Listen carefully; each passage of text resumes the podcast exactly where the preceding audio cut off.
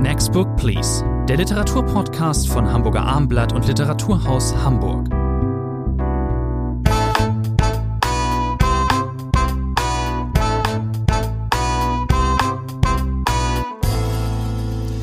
Bei mir im Podcaststudio ist äh, Professor Dr. Rainer Moritz. Mein Name ist Thomas André.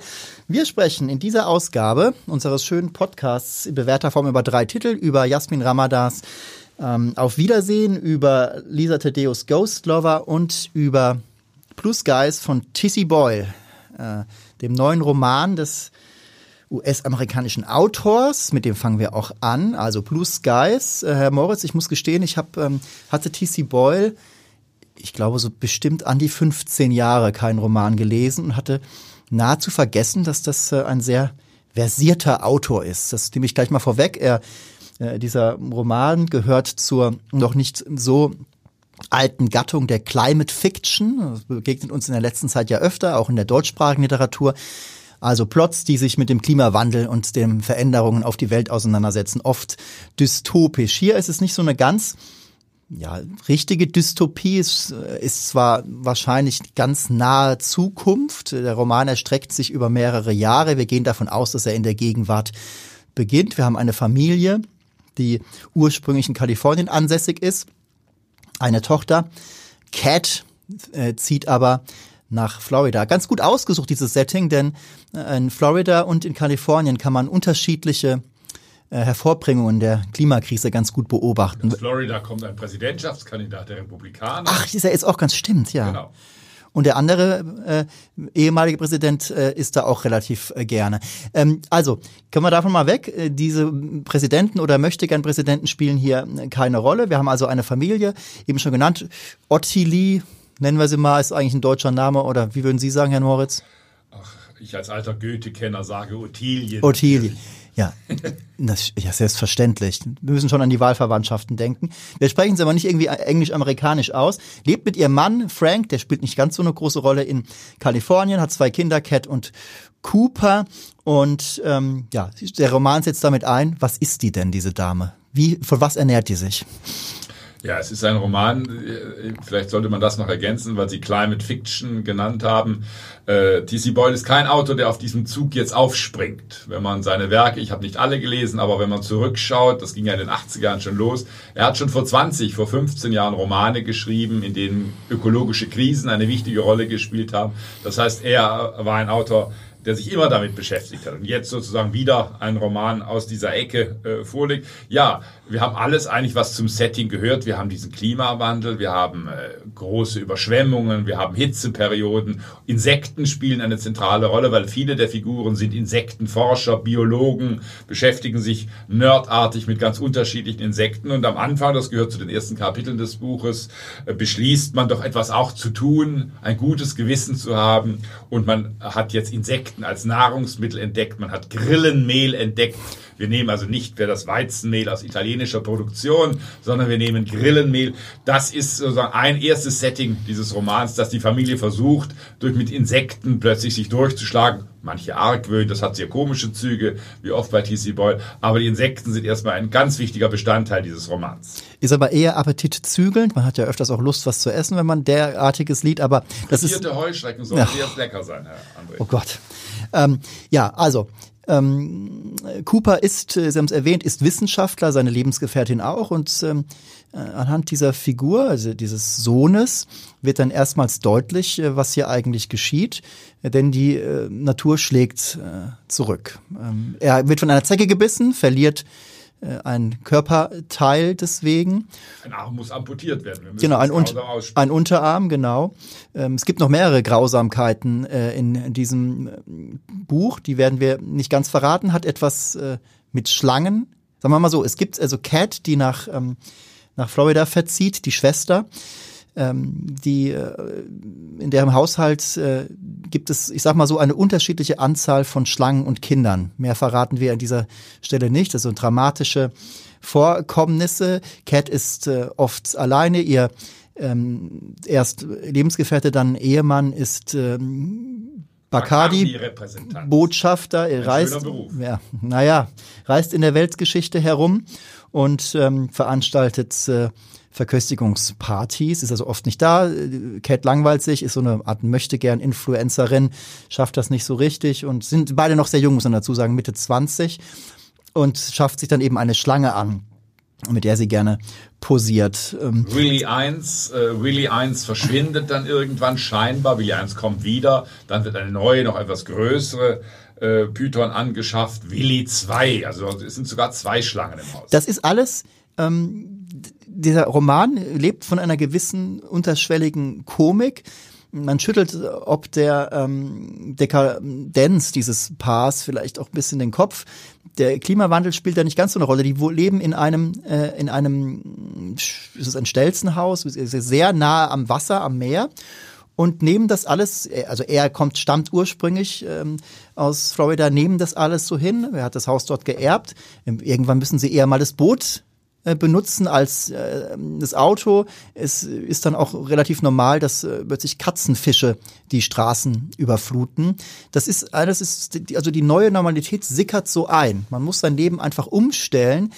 Sie kämen aber nicht selbst auf die, also dieser dieser Todd, dieser Bacardi-Mann, der kommt nicht auf die Idee, jetzt vielleicht besser nicht mehr um, um die Welt zu fliegen, um vielleicht ein bisschen was fürs Klima zu tun. Es ist, die stehen ein bisschen für die ignorante, für den ignoranten Teil der Weltbevölkerung. Man muss ein bisschen sich fragen, was will uns DC Boyle eigentlich erzählen? Das ist, glaube ich, eine Grundfrage. Äh, es sind, glaube ich, zwei große Stränge, die er versucht miteinander zu verknüpfen. Wir haben eigentlich einen klassischen Familienroman mit allen Schwierigkeiten. Es gibt viel Unheil in dieser Familie. Wir haben die Amputation schon angesprochen.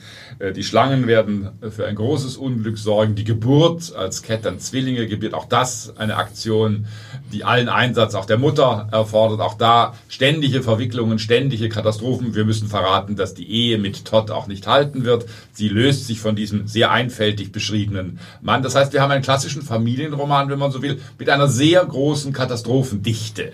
Und diese Katastrophendichte, das ist der zweite Strang, ist nun eben auch auf der gesellschaftlichen Ebene zu finden. Sie haben den Klimawandel schon angesprochen. Auch da passiert ständig irgendetwas. Hurricanes fliegen durch äh, Florida, Überschwemmungen, äh, das Haus stürzt Ver ein, äh, dann ist es plötzlich wieder knallheiß. Die Hochzeit, die Cat und Todd feiern, soll groß äh, zelebriert werden. Auch das geht schief, weil Stürme aufkommen. Das heißt, sie haben permanent in jedem Kapitel T.C. Boyle ist ein Meister des Cliffhangers. Kapitel enden dann mit einer nahenden Katastrophe, die dann erst später etwas aufgelöst wird. Das heißt, wir haben eine Katastrophendichte im familiären Bereich und im gesellschaftlichen Bereich. In Kalifornien brennen die Wälder, das kennt der Autor sehr gut, er lebt dort. Es ist aber nicht moralinsauer, es ist, ist keine Moralkeule, die geschwungen wird. Man kann auch manchmal fast vergessen, dass hier ähm, auch abgebildet wird, was der Menschheit halt unter Umständen dreut, wenn wir unser Verhalten nicht ändern. Wir vergessen das teilweise, weil es einfach wahnsinnig unterhaltsam ist. Und trotzdem ist es so, dass man als Leser nun auch kurz mal schlucken muss, äh, wenn an einer Stelle in diesem Roman eben plötzlich alles ganz still ist. Die Insekten sind mit einem Mal verschwunden. Nur Spinnen haben überlebt dann äh, ähm, verschont uns äh, T.C. Boyle, der Erzähler, auch nicht mit dem, was die in seiner Fiktion die Wissenschaftler dazu sagen, die erstmal beruhigen und sagen, ja, ja, Insekten sind jetzt weg, können teilweise gewisse Pflanzen nicht mehr bestäubt werden, aber das Getreide betrifft das ja nicht. Wir werden also nicht äh, verhungern. Das klingt seltsam fad, das tröstet nicht wirklich, aber so könnte es in Zukunft vielleicht auch wirklich sein. Also wir könnten viele solche Episoden dieses äh, Romans noch anführen. Äh, für mich war das letztendlich dann nach, sage ich mal, zwei Drittel des Buches, der Hälfte des Buches entschieden zu viel. Das ist eine Katastrophenhäufung, die auch nicht mehr weitergeführt hat. Ich hatte auch fast den Eindruck, am Ende war T.C. Boyle auch etwas unlustig. Es gibt dann einen Zeitsprung gegen Ende des Buches, als äh, eines der Kinder plötzlich sechs Jahre älter ist äh, von den Zwillingsmädchen. und äh, dann endet das auch auf was fahrig, hätte ich fast gesagt, äh, dieser Roman. Also ich habe nicht ganz verstanden, was dieser Roman eigentlich soll. Er hat diese Mischung auch aus Komik, den Klimawandel sozusagen auf äh, komische Weise in Anführungszeichen zelebriert. Andererseits große Brutalität, große grausame Szenen, äh, die hier auch über diese Familien äh, gelegt werden. Äh, das hat wieder, Sie haben es angedeutet, mit den Schlangen zu tun. Also das hatte für mich äh, am Ende äh, was eher Unbefriedigendes. Bei mir war es so, dass ich bei den Figuren definitiv äh, mit dabei blieb, weil man ähm, ja ent durchaus Entwicklungen sehen kann oder vielleicht erwartet man sie teilweise auch nur und sie kommen dann nicht. Am Ende ist am Ende leicht ausfranst, da gehe ich mit. Ich habe aber, wie ich, vielleicht liegt es ein bisschen daran, dass ich Boll so lange nicht gelesen hatte und dann doch jetzt sehr, sehr überzeugt war von vielen szenischen Ausarbeitungen, von dieser Souveränität und ich fand es doch auch spannend. Ähm, das, wie ich eben sagte, das ist unterhaltsam genug, dass Aber es mir. Was ist die Spannung? Geht die Welt dann endlich unter? Nein, sie geht nicht unter. Naja, geht ist vielleicht. Die Familie unter? Auch nicht wirklich. Es überleben alle Diese, irgendwie. ich, also diese, diese Familie, also die beiden Kinder, äh, die sehr unstet und sehr unstabil dann irgendwann leben. Da sind wir eher auf der, auf der Ebene des Familienromans. Das hat mich schon gepackt. Und gerade bei Cat, die ja eine tragische Figur ist, mit der man sympathisiert, obwohl sie so völlig unmöglich ist und äh, eine schreckliche Mutter. Äh, wir verraten ja nicht genau, was hier passiert. Die hat mich schon genug gefesselt. Also die, die, er hat mit den Figuren es geschafft, dass er erstens dieses Thema das den ganzen, das ganzen Roman ausmacht, wie schrecklich die Natur vielleicht dann zurückschlägt irgendwann, dass dieses Thema aber nicht immer im Vordergrund steht. Das ist auch ein klassischer Familienroman, Sie haben es auch selbst gesagt, hat mich schon ähm, ähm, gefesselt. Also, und wie gesagt, die Figuren auf jeden Fall. Ich bin also ein Wort zum Titel Blue Skies. Es gibt ein Motto von Irving Berlin, äh, wo Zeilen zitiert. Natürlich ist das Triefen bittere Ironie. In diesem Roman gibt es den romantischen Mythos des blauen, strahlenden Himmels natürlich nicht mehr. Ähm, Sie dürfen zuerst punkten, Herr Moritz. Ich bin bei guten sieben Punkten. Kommen wir zum zweiten Titel äh, heute zu Jasmin Ramadans ähm, Auf Wiedersehen. Jasmin Ramadan, ähm, Hamburger Autorin, die zum ersten Mal in Erscheinung trat, äh, weil sie die literarische Vorlage lieferte zu äh, Fatih Akins äh, Film Soul Kitchen und ähm, hat danach bei, äh, bei Tropen oder Klett Cotta, jedenfalls in Stuttgart, ihre Romane veröffentlicht. Nicht allzu viele, mm, aber eine gut angesehene Autorin. Aber dann war ein bisschen Funkstille. Jetzt äh, veröffentlicht sie bei Weißbooks und ich war ja, man verliert ja auch manchmal Autoren, Autorinnen aus den Augen. Jetzt ist sie plötzlich wieder da. Und ähm, Herr Moritz, äh, Sie hat es wahrscheinlich nicht wirklich gewundert, dass ich mich dieser Autorin annahm, denn sie ist ja, ich habe es schon gesagt, Hamburgerin und dann spielt dieser Roman auch noch in Hamburg. Um was geht's Mehr denn? kann man für Sie gar nicht bringen als Autorin, als Autor. Genau, um was geht's denn, Herr Moritz? Ja, das ist äh, eine Geschichte, wie wir sie in letzter Zeit häufig erlebt haben, nicht nur in der deutschen Literatur, sondern auch in der internationalen. Ich erinnere daran, wir haben über Sally Rooney hier schon öfters gesprochen, diese britische Autorin, die immer ein gewisses Figurenbündel auftreten lässt, ein Figurenbündel äh, voller Menschen, die nicht wirklich mit dem Leben zurechtkommen, die unglücklich lieben, die sich verlieben, die sich entlieben, die Sex haben, die beruflich äh, in Sackgassen äh, plötzlich landen. Und letztlich haben wir hier bei Jasmin Ramadan eine ähnliche Konstellation. Wir haben eine Vielzahl von Figuren. Da gibt es Ben, den Werberegisseur, da gibt es Laila, eine Romanautorin, dann eine Frau namens Nikki, die jahrelang in einer Soap gespielt hat, bis man ihr erklärt, nun ist sie zu alt. Äh, dann wird die Drehbuchschreiberin, da sind wir dann plötzlich sogar an der Côte d'Azur äh, in diesem äh, Roman. Dann haben wir Ex-Freunde, die plötzlich wieder Freunde werden von Ben, Mats und Linus. Die hängen alle irgendwie zusammen. Viele haben schon mal miteinander geschlafen untereinander. Das macht kein großes Problem.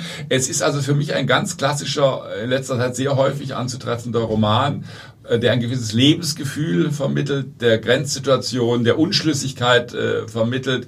Das hat dann einen sehr äh, lapidaren Ton oft. Jasmin Ramadan kann Dialoge schreiben, sie kann diese Szenen äh, gut darstellen, aber es plätschert natürlich auch, obwohl es in Hamburg ist, äh, so still vor sich hin. obwohl es in Hamburg ist. Ich würde diesen Ton, lapidar ist er einerseits ja, ist aber auch sehr pointiert und sie ist eine, sie schreibt auch viele Behauptungssätze, das ist dann oft äh, Figurenrede, Rede, es ist auch smart.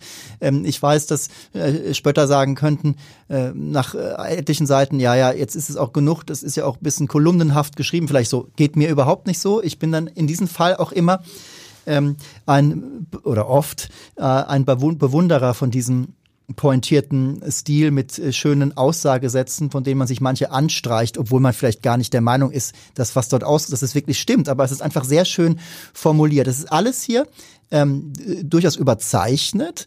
Ähm, das gibt dem Ganzen auch eine gewisse Komik. Es ist ein Roman, der auch verschiedene Generationen betrachtet, denn unsere Helden, unsere traurigen Helden der 40er, der Mit-40er, der Midlife-Crisis-Jahre, die, die haben dann oft mit jungen Leuten zu tun. Überhaupt ist ihr Thema permanent. Wir kommen später beim letzten Titel dieses Podcasts auch noch darauf. Permanent beschäftigen sie sich mit ihrem Alter. Und ähm, das macht sie nicht immer glücklich. Sie müssen die Kon Konkurrenz erwehren der Jüngeren. Einmal heißt es in diesem Roman von den drei Freunden, die gerade in Griechenland mal wieder sind. Dort sind sie übrigens einem Trauma auf der Spur. Einer der Freunde. Genau, genau, einer der Freunde hat dort Mats, hat dort seinen Bruder 1, 20 Jahre vorher verloren, der tauchte einfach nicht mehr auf, der jüngere Bruder. Das grundiert diese Geschichte. Genau, die sitzen da zusammen und dann sagen sie, ach Mensch, diese Scheißjugend.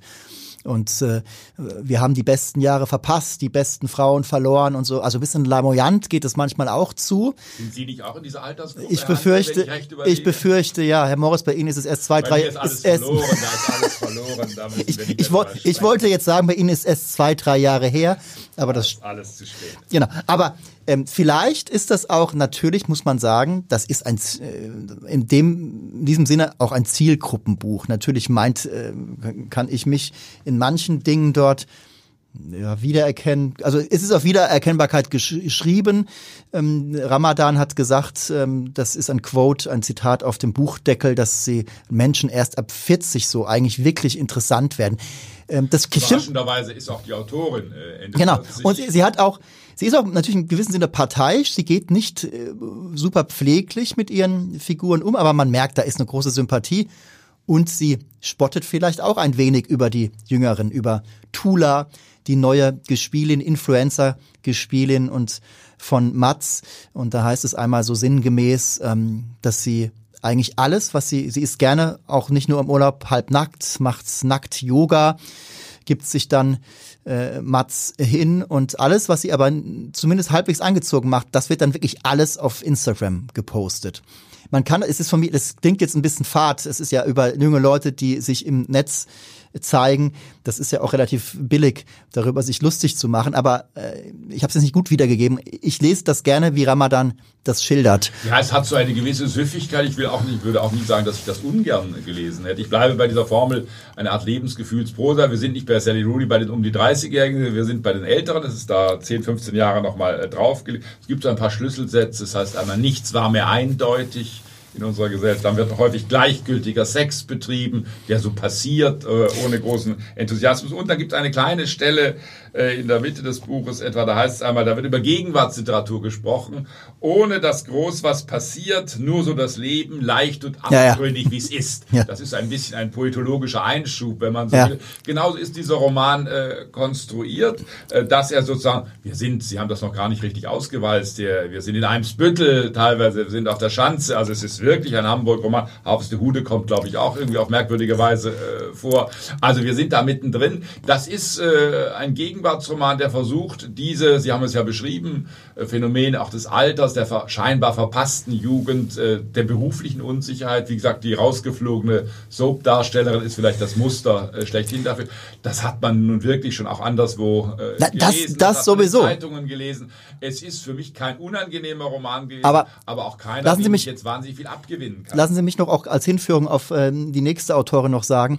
Also es ist ich, dieser Roman ist teilweise überkonstruiert. Ich finde ihn auch über Sex. Mit Sex wird natürlich auch zielsicher hier eingesetzt. Und er ist auch überpsychologisiert. Und das ist typisch, wie äh, Ramadan das macht, würde ich sagen. Sie macht das ganz geschickt. Denn da ist, ähm, das ist eine Art Metaebene. Da ist äh, Ben, Sie haben ihn vorhin genannt, einer der äh, männlichen Figuren, der sitzt äh, irgendwann bei seiner Psychotherapeutin. Wir sind mit dabei. Er, er, er, er leidet äh, seiner Laila hinterher, die er verloren hat. Ist er und, nicht der, der immer weint, weil Völker unterdrückt werden? Ja, genau. Also das ist doch, das ist doch einfach schön. Das ist doch her, das ist doch, es ist, es ist doch, das ist doch herrlich. Und ähm, der sitzt dann bei seiner Psychologin und aber er deutet sich vor der Psychologin selbst aus. Die kann, muss gar nichts sagen. Er macht, er erklärt, er erzählt von seiner Mutter, von seinem Vater, der seine Mutter permanent bedroht. Genau. Also das ist genau. Also er muss, er weiß das alles selbst. Er ist total selbstreflektiert und ähm, dass, sie, dass da eine Psychologin eine Rolle spielt, aber eben auch nur am Rande, ist vollkommen klar. Denn dieser Roman, der ist komplett, die Figuren sind natürlich komplett äh, durchgestylt. Also mit ihren Traumata und so weiter und so fort. Das ist schon relativ eindeutig. Und auch später, Sie haben Harvest Hude gesagt, da ist dann eine ziemlich fertige Figur in diesem Roman, äh, wo sich später die Frage stellt, lebt der eigentlich noch? Der ist besoffen an die Elbe gegangen und ja, ist er da reingefallen oder nicht? Ähm, dieser ähm, diese Figur ziemlich runtergekommen, baut eigentlich, ist so eine Art Roadie und äh, also im, gehört zum arbeitenden Teil der Bevölkerung, also mit den Händen arbeitet. Figur. Genau, der arbeitet mit seinen Händen, nicht mit seinem Kopf und der, man würde nie auf die Idee kommen, dass er Eltern in Harvestehude hat. Die haben dann später ganz Schnösel, die haben später auch noch einen Auftritt. Da möchte Jasmin Ramadan einfach auch was die, Geo die Topografie und die Gesellschaftsschichten, die Milieus angeht, aus dem Vollen schöpfen. Das tut sie hier sehr gut. Ähm, ich, das ist nicht plausibel, dass das so geschieht, aber ich nehme es ihr, ich weiß, was sie damit will und ich weiß, dass sie einfach, sie gönnt sich diese Freiheit. Sie gönnt sich manche Freiheiten und macht das, was sie machen will, sehr, sehr gut. Deswegen bin ich auch bei starken sieben Punkten. Ich bleibe Stereotyp bei sechs. Kommen wir jetzt zu Lisa Tadeo, Ghost Lover, ein Erzählungsband. Wir hatten die Autorin hier schon mal, als wir ihren äh, wirklich Knallerdebüt Drei Frauen besprochen haben. Nummer eins Bestseller, äh, diesseits und jenseits äh, des äh, großen Teichs. Äh, sagt man das eigentlich noch, der große Teich? Ich glaube nicht. Oh Gott, bin ich alt. Ich habe neulich in einer Rundfunksendung Knüller gesagt, da hat die Moderatorin auch gesagt, Knüller würde auch niemand mehr sagen. Damit müssen wir leben, dass wir Wörter verwenden, die man anscheinend oder scheinbar heute nicht Damit müssen wir wirklich leben. Das ist interessant, ähm, ja, also das fiel mir am Anfang gar nicht so auf. Natürlich gibt es äh, Überschneidungen, was Ramadan und Tadeo äh, angeht. Eine offensichtliche ist, ähm, bei Tadeo spielt auch viel Psychologie und ähm, warum Menschen so sind, wie sie geworden sind und dass man da in vollsten Farben äh, Charaktere zeichnen kann, das spielt hier auch eine Rolle. Also ein Wort zu dieser Autorin. mehr als eins. Eine merkwürdige Rezeption, die sie erfahren. Sie hat dieses Buch, das war ja eigentlich kein Roman, Three Women, drei Frauen. Ja. Ich glaube, dann kam Animal, ein zweiter äh, Roman dazu. Diese Autorin äh, in ihrer Heimat große Rezeption, viel Aufsehen erregt, große Erfolge. Und wenn man sich anschaut, äh, wie dieses Buch äh, in Deutschland aufgenommen worden ist, vor allem in der klassischen Literaturkritik, dann hagelt es da wüste Besprechungen, äh, vor allem von Kritikerinnen.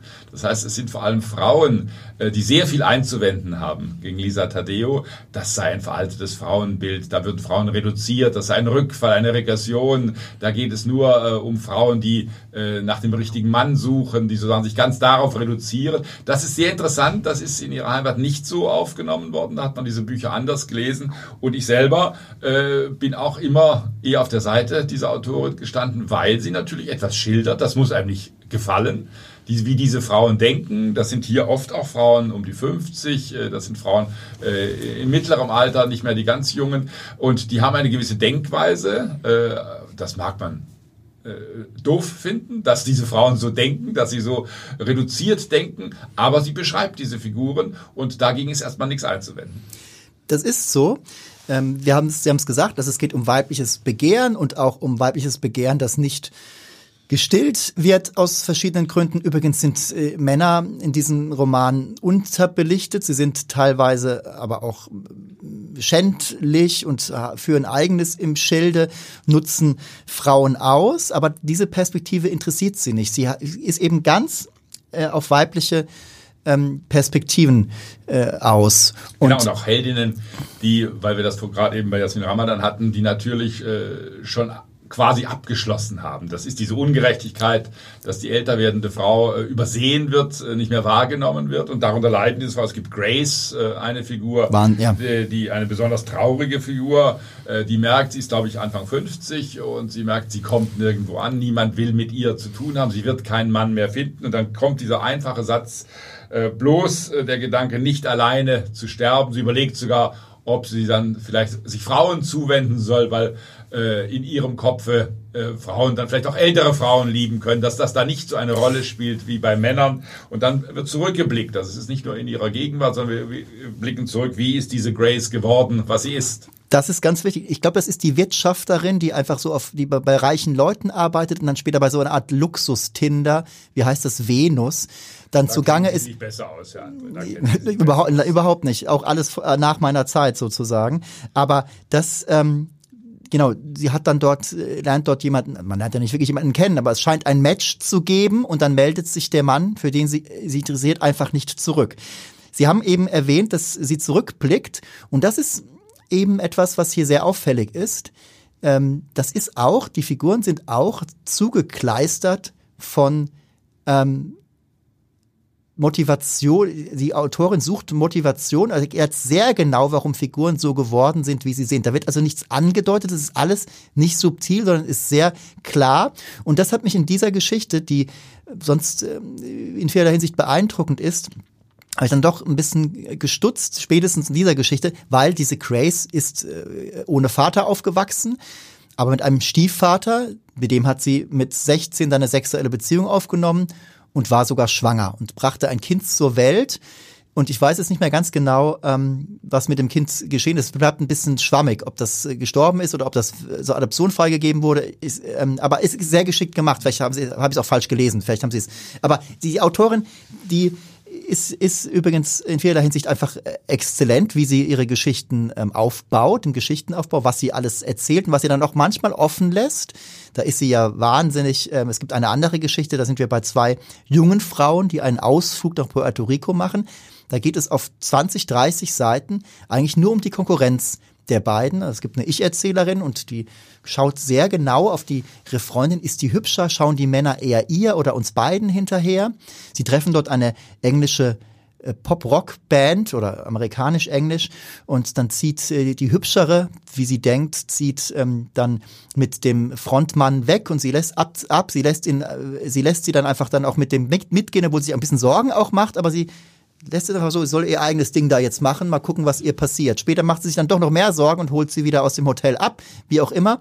Ähm, das ist alles, klingt sehr banal, was aber da ist so eine Grundierung, so eine, die höchst spannend ist.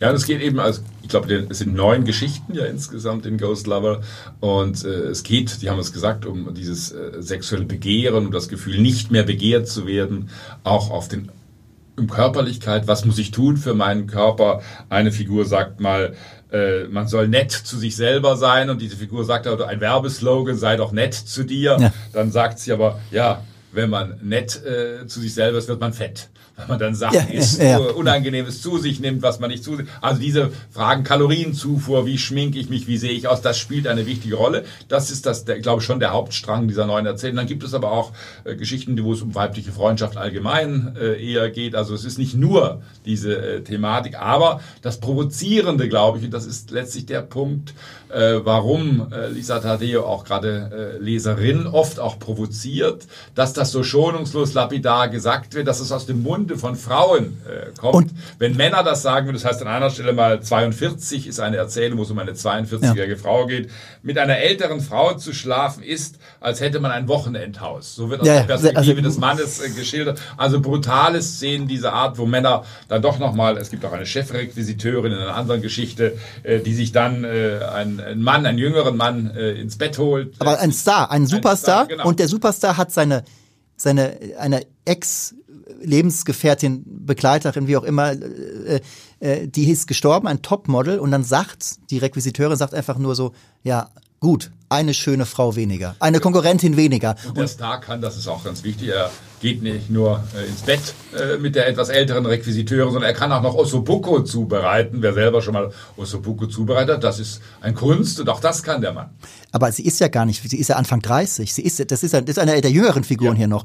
Ich muss sagen, dass ich das natürlich ein Stück weit, ich kann die Kritik gerade von weiblichen Lesern auch ein bisschen verstehen man kann einem, einer Autorin, einem Autor sollte man eigentlich nie vorwerfen, wenn er immer dasselbe Feld beackert. Ähm, Heinz Strunk macht das ja zum Beispiel genauso. Das sind die Figuren, das sind Männer, männliche Jammerlappen, jetzt mal ganz äh, ins Unreine gesprochen, immer wieder auftreten. Und hier sind es eben Frauen, die unsicher sind, die vielleicht ein bisschen zu sehr vom männlichen Blick abhängig sind. Genau, das ist der Punkt. Wir haben, sollten vielleicht noch die Titelgeschichte, die erste Ghost Lover erwähnen. Ja. Da ist auch eine Heldin Ari und die ist erfolgreich geworden, weil sie eine merkwürdige App entwickelt hat, äh, wo Antworten geschrieben werden, wo sozusagen man sich selber äh, im, äh, in der Partnerschaftssuche nicht mehr doll anstrengen muss. Sie ist damit wahnsinnig erfolgreich, hat aber auch die Probleme, dass sie ihrem Ex nachtrauert und dass es eine äh, grausame Ver Vergewaltigungsszene in ihrem früheren äh, Leben gegeben hat. Also da sind sehr verschiedene Stränge auch miteinander verwoben. Und das muss man sagen, äh, man kann, ich habe es am Anfang gesagt, Sie haben es gerade auch nochmal angedeutet, man kann diesen äh, Frauen vorwerfen, warum machst du dich so abhängig äh, vom Männlichen? Warum bist du nicht selbstständiger? Aber Lisa Tadeo hat offensichtlich diese Absicht, solche Frauen zu beschreiben Ich sag nochmal, es wäre, es wäre schon durchaus erfrischend, wenn Sie vielleicht in einem Roman, der da demnächst sicher kommen wird oder noch mehr Erzählungen, sie könnte auch mal die männliche Perspektive bemühen. Vielleicht holt sie dann damit äh, die weiblichen Leser auf ihre Seite, die noch ein bisschen kritisch sind. Also, wir haben es ja mit einer Sammlung zu tun, die äh, sind äh, acht Geschichten oder was? Neun. Neun. Ich habe mich nie gelangweilt, das ähm, muss ich klar sagen. Und äh, Sie haben ein paar Sätze eben gesagt. Sie, die, ähm, Lisa Tadeo erzählt auf äh, ähnliche Weise genauso pointiert und mit Lust an der schneidigen Formulierung wie äh, Jasmin Ramadan ist da wenig zurückhaltend. Da sind einige Sachen, einige schöne Sätze dabei, egal ob man jetzt äh, den Wahr Wahrheitsgehalt äh, ähm, attestiert oder eben nicht. Also ich fühlte mich auch von diesem Roman bestens unterhalten und halte Isabel Deo eigentlich nur mehr, mehr denn je für eine äh, exzellente Erzählerin mir bei starken acht Punkten. Ich bin bei starken sieben Punkten. Das war die Next Book Please Folge für dieses Mal. Liebe Zuhörerinnen und Zuhörer, wir danken Ihnen für Ihre Aufmerksamkeit und bis zum nächsten Mal.